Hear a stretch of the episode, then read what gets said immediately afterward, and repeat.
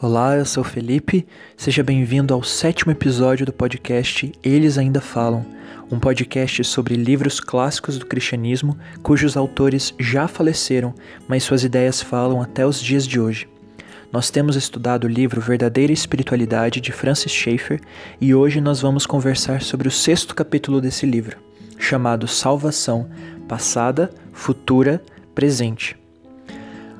No episódio anterior, nós vimos uma verdade bíblica geral sobre o viver cristão, que é a verdade de que nós vivemos em um mundo sobrenatural. Nesse episódio, nós vamos ver mais duas verdades gerais sobre o viver cristão, e a primeira delas é de que os cristãos devem ser demonstração deste mundo sobrenatural no mundo natural. Então, existe um mundo sobrenatural e nós cristãos devemos ser demonstração visível, palpável, da existência desse mundo sobrenatural no mundo natural. A Bíblia afirma que por causa da queda do ser humano no pecado, em um ponto específico da história, tanto o próprio ser humano quanto o mundo em geral tornaram-se anormais. Esse é o nome que Francis Schaeffer usa aqui. Né? No mundo e o ser humano se tornaram anormais por causa do pecado. E a impressão é que a criação de Deus foi um fracasso, porque tudo foi quebrado. Mas então, em um ponto específico da história, Cristo veio, morreu e ressuscitou, ganhando a vitória sobre o pecado e prometendo voltar com evidências óbvias dessa sua vitória.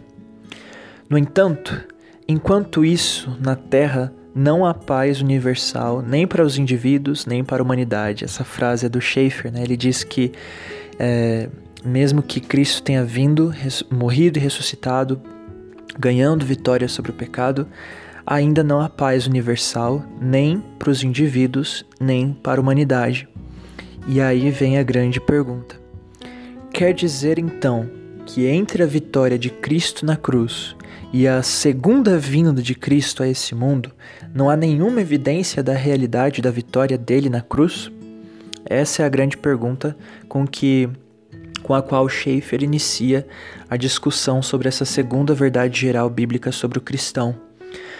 Será que entre a ressurreição e a ascensão de Jesus Cristo há cerca de dois mil anos atrás e a segunda vinda de Cristo em glória no futuro, não há nenhuma manifestação dessa vitória dele na cruz? Será que o pecado ainda reina soberano sobre o, o mundo né, criado e caído? Será que tudo ao nosso redor não tem nenhum traço de vitória de Cristo na cruz? Nada traz, nada apresenta traços de vitória? E é aí onde Schaeffer uh, traz para nós o texto de 1 Pedro 2, 9, onde Pedro diz: Vocês, porém, são geração eleita, sacerdócio real, nação santa, povo exclusivo de Deus, para anunciar as grandezas daquele que os chamou das trevas para a sua maravilhosa luz. E aí, nas palavras de Schaeffer, ali na página 87 do seu livro, ele explica: sempre foi da intenção de Deus que os cristãos fossem eles mesmos a evidência, a demonstração da, da vitória de Cristo na cruz. Então, explicando esse texto de 1 Pedro, Schaeffer diz que é justamente a igreja, ou seja, o povo de Deus, os cristãos, a geração eleita, o sacerdócio real, a nação santa, esse povo exclusivo de Deus, é justamente a vida dessas pessoas que Deus escolheu, que Deus determinou para que a sua grandeza fosse vista no meio das trevas, para que a sua, vi a sua a verdade, as suas, a, seus atributos, o seu amor, as suas ações, as suas obras fossem conhecidas e manifestas no meio da escuridão. E isso se dá, Schaeffer diz, não tanto pelo que fazemos, mas principalmente por como fazemos. Aqui ele diz que a vida cristã, ela não é tanto sobre você seguir determinadas regras ou você agir de determinadas formas, mas sim de uh, o como você faz essas coisas. como está seu coração enquanto você faz essas determinadas coisas, enquanto você cumpre essas determinadas regras, entre aspas. O andar pelo Espírito em fé, momento a momento, é a ordem de Jesus Cristo para a nossa era. Essa ordem de Jesus Cristo para a nossa era é a expressão do próprio Schaeffer para definir o desejo de Jesus para o seu povo. Ele deseja que todo cristão viva uma vida que agrada a Deus, mas essa vida que agrada a Deus não se dá tanto pela aparência de determinados atos, porque um, um ato pode aparentar ser bom, mas se o coração não é dependente do Espírito Santo, o ato não é bom. A ação deixa de ser boa porque não há dependência do Espírito. Se há andar pelo Espírito em fé, momento a momento, se há essa dependência do Espírito Santo, aí sim a, a vida, a conduta, o ato qual seja, é, está em agrado a Deus, está de uma maneira que agrada a Deus realmente. Então, se a independência desagrada a Deus, mesmo que você esteja vivendo uma vida aparentemente religiosa, aparentemente sagrada, aparentemente separada do pecado, aparentemente dedicada ao ministério, ainda que você viva uma vida toda uh, com uma aparência religiosa, se não há dependência do Espírito Santo de Deus, pela fé, momento a momento, aquilo não está brilhando a luz de Deus, aquilo não está glorificando a Deus, aquilo não é evidência do sobrenatural. Esse é o ponto. Essa é a grande questão. Deus determinou que o seu povo, Deus determinou que os seus servos, os seus filhos, fossem a manifestação no mundo natural da existência de um mundo sobrenatural. Mas se esses seus filhos, esses seus servos, não andam pelo Espírito Santo de Deus, a vida deles não é demonstração de nada sobrenatural. Porque eles estão fazendo tudo aquilo em sua própria força, em sua própria capacidade, e por isso não glorifica a Deus. Ali na página 87, Schaeffer traz uma citação dizendo: a eternidade será esplêndida, mas há uma coisa que o céu não terá, e esta é a vocação, a possibilidade e o privilégio de viver uma vida sobrenatural aqui e agora pela fé, antes de vermos a Jesus face a face. Ele diz que esse é o grande privilégio que nós temos nesta era, no lado de cada eternidade algo que não teremos na eternidade em si. Nós não teremos na eternidade uma vida momento a momento baseada na fé. Nós não teremos necessidade disso na eternidade. Mas aqui sim, aqui fé pode ser vivida e na verdade deve ser vivida pelos filhos de Deus, pelos cristãos. Nós temos esse privilégio aqui e agora, nós temos essa vocação, nós temos esse chamado esse privilégio e essa possibilidade de viver uma vida sobrenatural aqui e agora pela fé.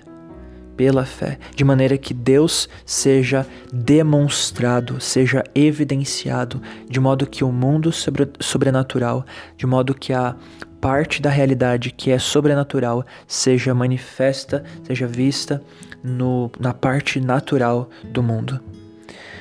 Os cristãos são convocados a demonstrarem neste momento da história que o mundo sobrenatural existe e devem fazer isso de modo individual e de modo coletivo, cada geração a sua respectiva geração. E essa é a segunda verdade geral que Schaeffer traz uh, da Bíblia para a vida do cristão. A primeira é de que existe um mundo sobrenatural, e isso nós vimos no episódio passado. A segunda é de que esse mundo sobrenatural, ah, pela vontade de Deus, é evidenciado pela vida de fé, pela vida de andar pelo Espírito de cada um dos seus filhos, de cada um dos cristãos. E a terceira e última verdade geral que nós veremos neste episódio é a verdade bíblica geral de que há uma unidade na salvação. A salvação ela é, ela é como um não como apenas uh, um objeto específico ou uma ação específica. A salvação ela é mais como um conjunto. A salvação se parece mais como um, uh, uma embalagem com várias coisas dentro. A salvação ela é um pacote ela não é um ponto específico, uma ação específica. E sobre isso, Schaeffer explica um pouco mais ali nas, nas suas páginas 88 e 89, dizendo, explicando especificamente sobre a justificação. Ele diz: Quando eu aceito deveras a Cristo como meu Salvador, diz a Bíblia, Deus me declara justificado de uma vez por todas. Deus, como juiz, declara retirada a culpa com base na obra vicária de Cristo. Não é que Deus passe por alto o pecado, ele é santo, e porque é santo, todo pecado resulta em verdadeira culpa. Mas quando eu aceito a Cristo como meu Salvador, meu pecado já foi punido em Cristo. E isto na história, no espaço, no tempo, na cruz. E Deus me declara justificado em tudo quanto diz respeito à minha culpa. É como se eu nunca tivesse cometido pecado. Na cruz, Jesus levou todo o castigo que devia vir sobre nós, o que significa que já não temos por que receber castigo, nem nesta vida, nem na futura. Visto que Cristo é divino, sua morte teve valor infinito, valor suficiente para, de modo vicário, substitutivo, cobrir todo o pecado individual e toda a culpa de todos quantos se achegam a Ele. A justificação deve ser entendida como absolutamente irrevogável, pois Cristo levou sobre si o castigo de todo o nosso pecado, e não apenas do nosso pecado anterior ao momento em que aceitamos a Cristo como nosso Salvador. Não sobra nada para ser lançado em nossa conta. Vendo-o desse modo, e este é o modo bíblico de vê-lo, não há graus de justificação. Não se pode ser mais justificado ou menos justificados. Neste sentido, não se pode ser mais cristão ou menos cristão. Sobre este fundamento, ou se é cristão ou não se é. Exatamente como se nasce ou não se nasce, e como se é casado ou não à vista de Deus. Também ou se aceita Cristo como Salvador e se é declarado justo por Deus, ou não se aceita Cristo e não se é declarado justo. Não há meios termos nem graduação a culpa é totalmente retirada do cristão e para sempre. Portanto, para o cristão, a justificação está no passado. Então, toda essa explicação que Schaeffer faz sobre justificação é simplesmente para mostrar que justificação é parte do pacote da salvação. E é justamente a parte da salvação que se encontra no passado. A salvação tem três partes. A salvação apresenta três tempos, ela se apresenta em três tempos. A salvação é mais ampla do que a justificação em si. A justificação é um aspecto da salvação, ela não é toda a salvação. Haverá ainda glorificação no futuro e hoje, atualmente, a santificação. Então, justificação no passado, santificação no presente e glorificação no futuro. Os três tempos da salvação, ou a salvação em três tempos.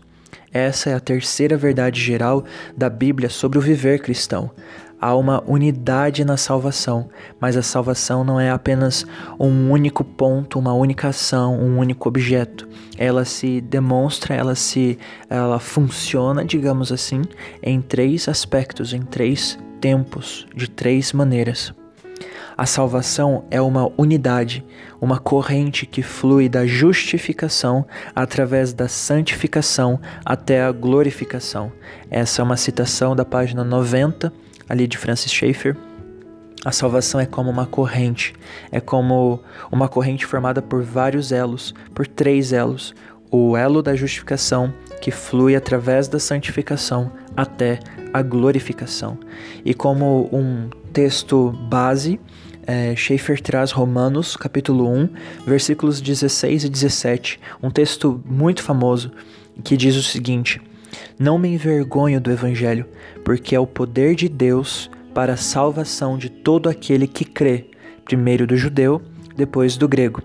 porque no Evangelho é revelada a justiça de Deus, uma justiça que do princípio ao fim é pela fé.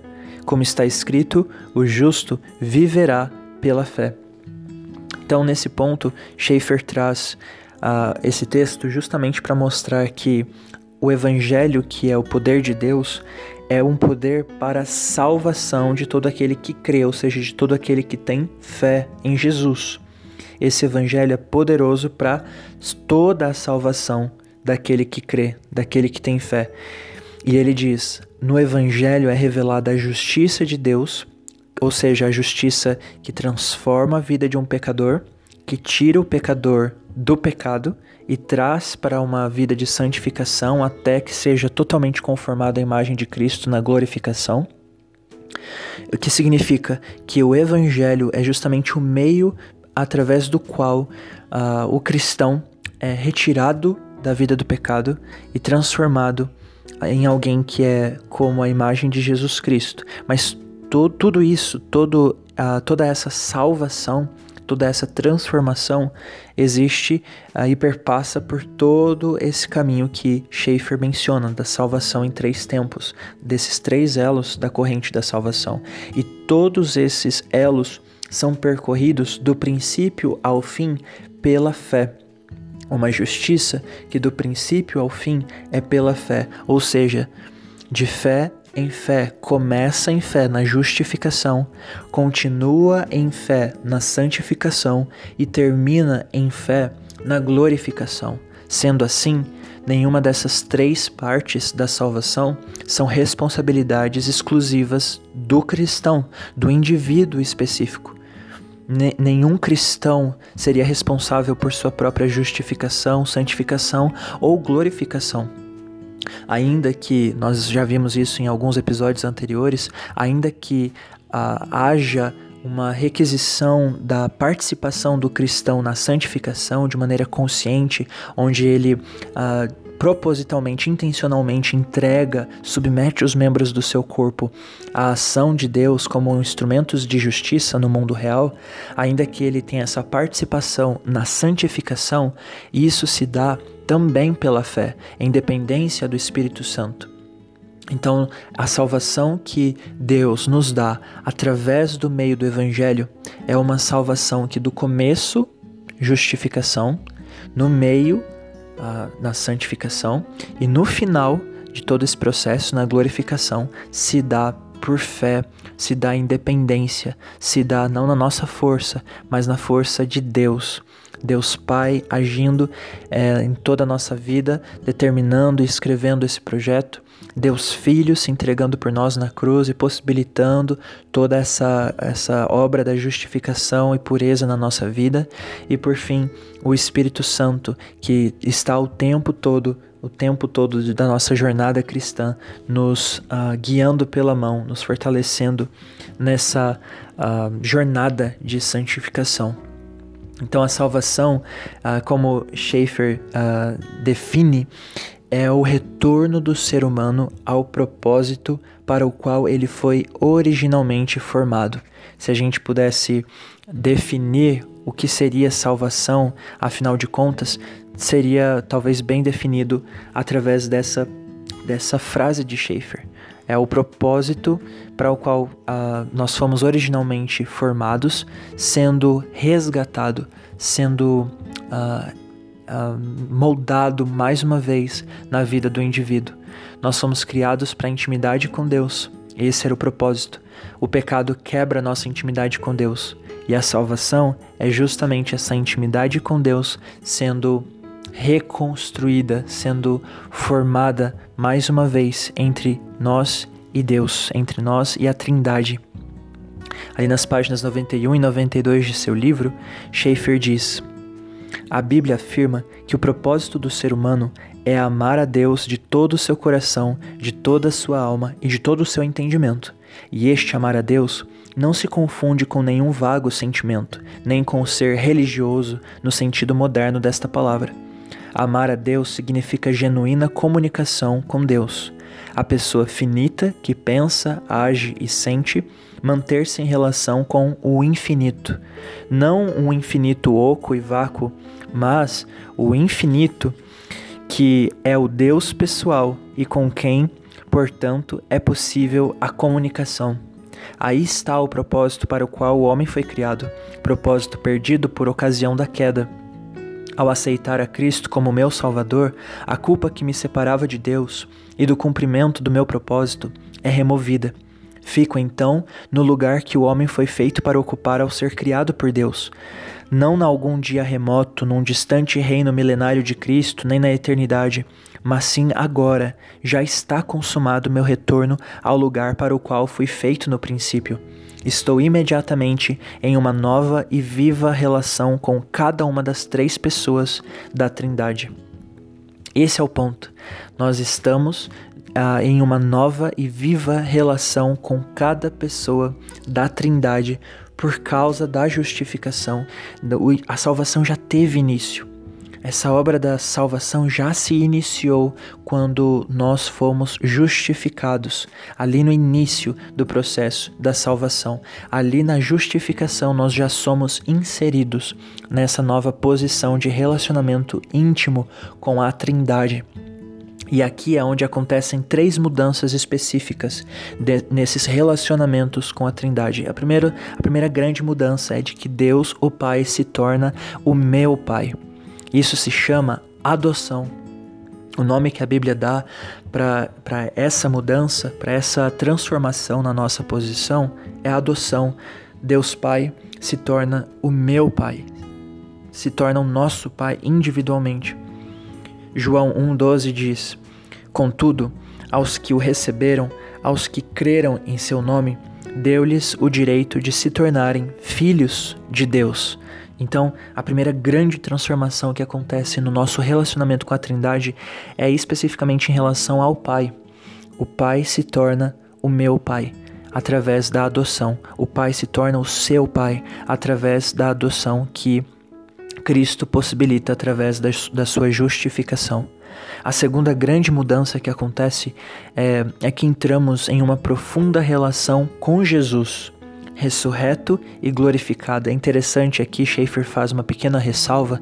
Ele diz que nós não entramos necessariamente em uma profunda relação com Jesus, o Jesus menino da manjedoura, ou o Jesus ah, Galileu, filho de um carpinteiro, cansado e talvez sangrando, morto ali naquela cruz ou naquele sepulcro. Não. Ele, ele ele, ele não. Nós. A Schaefer diz que nós não estamos necessariamente em um relacionamento com o Jesus humilhado, mas sim com o Jesus ressurreto e glorificado, com o Jesus Todo-Poderoso. Nós entramos em uma profunda relação com esse Jesus através de uma união mística. E aqui, mais uma vez, a palavra mística estaria sendo usada ah, num sentido positivo. É, nós estamos com uma união espiritual, sobrenatural com o próprio Jesus. E ali em João 15, Jesus mesmo define esse relacionamento dizendo que ele é a videira e nós os ramos dessa videira. Nós estamos ligados a ele e precisamos permanecer unidos com ele, experimentando dessa união de dependência, porque sem ele nada podemos fazer. Nós dependemos desse Jesus ressurreto, glorificado e todo-poderoso, e estamos já em uma união mística com Ele através desse novo relacionamento que recebemos ali no início da salvação, através da justificação. E o terceiro, a terceira mudança que acontece é que nós passamos a ser habitados pelo Espírito Santo. João 14, 16 e 17 diz: E eu pedirei ao Pai e ele dará a vocês outro conselheiro para estar com vocês para sempre, o Espírito da Verdade. O mundo não pode recebê-lo, porque não o vê nem o conhece, mas vocês o conhecem, pois ele vive com vocês e estará em vocês. Essa é a terceira grande mudança que acontece quando entramos num relacionamento com a Trindade, nós somos habitados pelo Espírito Santo de Deus. Então, o Pai se torna o nosso Pai, através da adoção. Jesus se torna um conosco através da união mística e nós somos habitados pelo Espírito Santo de Deus, que foi o conselheiro prometido por Jesus antes de Jesus uh, ascender aos céus. E Schaeffer diz o seguinte na página 94 sobre isso: Deus, o Pai, é meu Pai. Estou em união com o Filho e mora em mim o Espírito Santo. Isto não é só questão de doutrina, é o que tenho agora. E isso é extremamente importante nós refletirmos, porque uh, cristãos geralmente são uh, muito acostumados, bem adaptados a esse tipo de linguagem, dizendo que Deus é o Pai, dizendo que estão unidos com Cristo, dizendo que são habitados pelo Espírito. Tudo isso é muito comum, ah, comum a ponto de nós não nos maravilharmos mais com essa realidade. Mas é justamente esse relacionamento restaurado com cada pessoa específica da Trindade, é justamente essa realidade, essa transformação que a salvação possibilita. É justamente para isso que Cristo veio, é justamente para isso que nós fomos criados nós temos relacionamento com Deus, nós temos relacionamento com a Trindade, e isso é tudo. Isso é tudo que nós precisamos. Isso é tudo que nós jamais poderíamos sonhar em ter, experimentar. É algo maravilhoso. E aqui Schaefer é, fala sobre a base da salvação. Isso é bem interessante. Enquanto eu a, ler a citação dele, ali da página 94, provavelmente você vai se escandalizar um pouco com a linguagem que ele usa. Ele diz o seguinte ali sobre a base da salvação, de todo esse processo da salvação. Toda a salvação, passada, presente e futura, tem uma só base. Esta base não é nossa fé Ninguém jamais pode ser justificado com base em sua fé. Em tudo que constitui a salvação, a única base é a obra consumada por Jesus Cristo na cruz. Fé é simplesmente crer em Deus, não é um salto no escuro, é parar de chamar a Deus de mentiroso e crer nele. Mais adiante, na página 96, Schaeffer conclui: a fé é um instrumento pelo qual se recebe da parte de Deus aquilo que Cristo adquiriu para nós. Isso é muito interessante, porque geralmente nós pensamos que, e até dizemos de maneira bem impensada, que a fé é a base da nossa salvação. E não, como Schaeffer diz aqui, não, a base da nossa salvação não é a nossa fé, porque a nossa fé pode até ser, digamos, em alguns momentos, inconstante. Ela não é sempre uh, da, da mesma forma, da mesma intensidade, do mesmo jeito. A nossa fé ela não é uh, estável o suficiente a ponto de ser confiável como uma base da nossa salvação. A base da nossa salvação é a obra consumada por Jesus Cristo na cruz. Essa sim, essa obra consumada por Jesus Cristo na cruz, essa sim é, é, é infalível, essa sim é totalmente constante, permanente, infalível, confiável como base da nossa salvação. Agora, a nossa fé nessa obra consumada por Jesus Cristo é simplesmente o instrumento através do qual nós recebemos da parte de Deus aquilo que o próprio Cristo adquiriu para nós. A fé é um instrumento. A fé é um instrumento, não uma base. E aqui é interessante, Schaeffer diz que pela fé, a, a fé de uma vez por todas é o instrumento uh, pelo qual nós recebemos a justificação. Na justificação, a fé é uma vez por todas, mas na santificação, a fé é de momento a momento. E esse é o desafio que temos na santificação. Esse é o desafio presente de cada cristão. Você precisa viver pela fé agora. Enquanto me ouve falando nesse podcast, você precisa exercer fé. Seja lá o que você esteja fazendo agora, ou seja lá o que você planeja fazer em seguida, após terminar de ouvir esse podcast, seja feito em fé. Precisa ser feito em fé. Aquilo que você fala, aquilo que você planeja, seja atividades mais corriqueiras e banais do seu cotidiano, são uh, atitudes e são comportamentos que precisam ser feitos e vividos com base na fé em Deus, em dependência de Deus, no andar pelo Espírito do Senhor para que você tenha discernimento espiritual, para que você seja um cristão que anda num mundo que é metade natural e metade sobrenatural, Você sabe que você está num mundo que não é definido e pautado apenas por aquilo que seus olhos veem ou suas mãos tocam. E por isso você pode andar pela fé momento a momento sendo uma expressão visível, uma manifestação do mundo sobrenatural no mundo natural.